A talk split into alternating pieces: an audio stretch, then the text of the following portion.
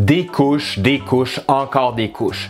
Mais qu'est-ce que j'en ai changé et jeté des couches? Attendez là, depuis quand ça existe ces trucs-là? Pas celles qui coûtent peu d'argent, qui sont lavables, changeables, réutilisables. Non, non, non. Les couches jetables. Qui a pensé à ça? T'es un bébé, tu portes une couche. Tu sais qui d'autre porte des couches? Les astronautes et les pilotes de course. Voilà qui en porte. Ça s'appelle de l'efficacité, Templeton. Pourquoi on s'est mis à utiliser ça? Aujourd'hui, à l'Histoire nous le dira, les couches jetables.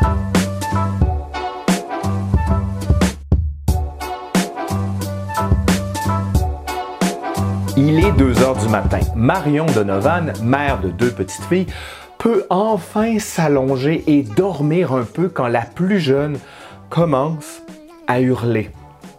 Ah. La couche lavable de son enfant, une fois encore, a mal retenu l'urine qui s'est répandue dans le lit. Donovan ouvre la couche et découvre des rougeurs aux fesses de son enfant. Ses couches respirent mal et causent des irritations sans cesse plus difficiles à empêcher. Donovan ferme les yeux et l'inspire. C'en est trop. Il faut trouver une solution.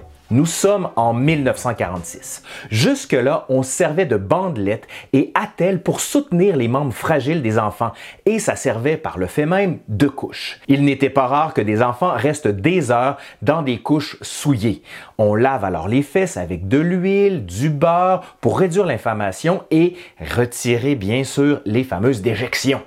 Depuis, on a appris à laver les fesses avec de l'eau mais aucune innovation majeure n'est constatée pour ce qui est des couches lavables jusqu'à cette nuit de 1946 dans le Connecticut. Donovan se saisit alors de la première chose qui lui tombe sous la main, un rideau de douche. Imperméable, le tissu permet d'éviter les fuites, mais le procédé est, comment dire, euh, rudimentaire.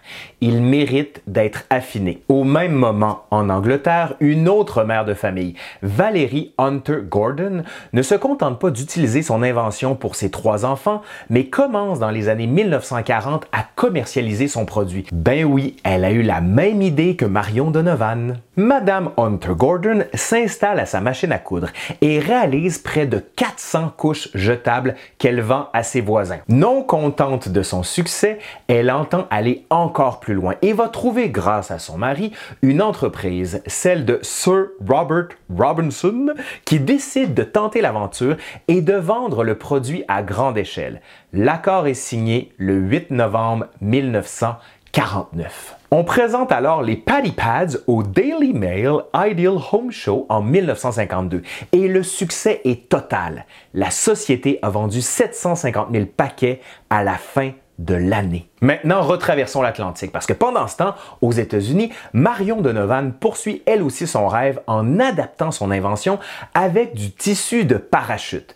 Mais le produit n'intéresse pas les manufacturiers. Mais elle ne perd pas espoir et met elle-même son produit sur le marché, le vendant dans quelques magasins new-yorkais. Mais c'est dans les années 1960 que la société Procter Gamble, chose ça vous dit quelque chose, s'empare de l'invention en utilisant un papier absorbant qui ferait une couche On donne alors le nom de Pampers, encore ça vous dit quelque chose, à ce nouveau produit dont on dit qu'il révolutionne la vie domestique des femmes à la maison.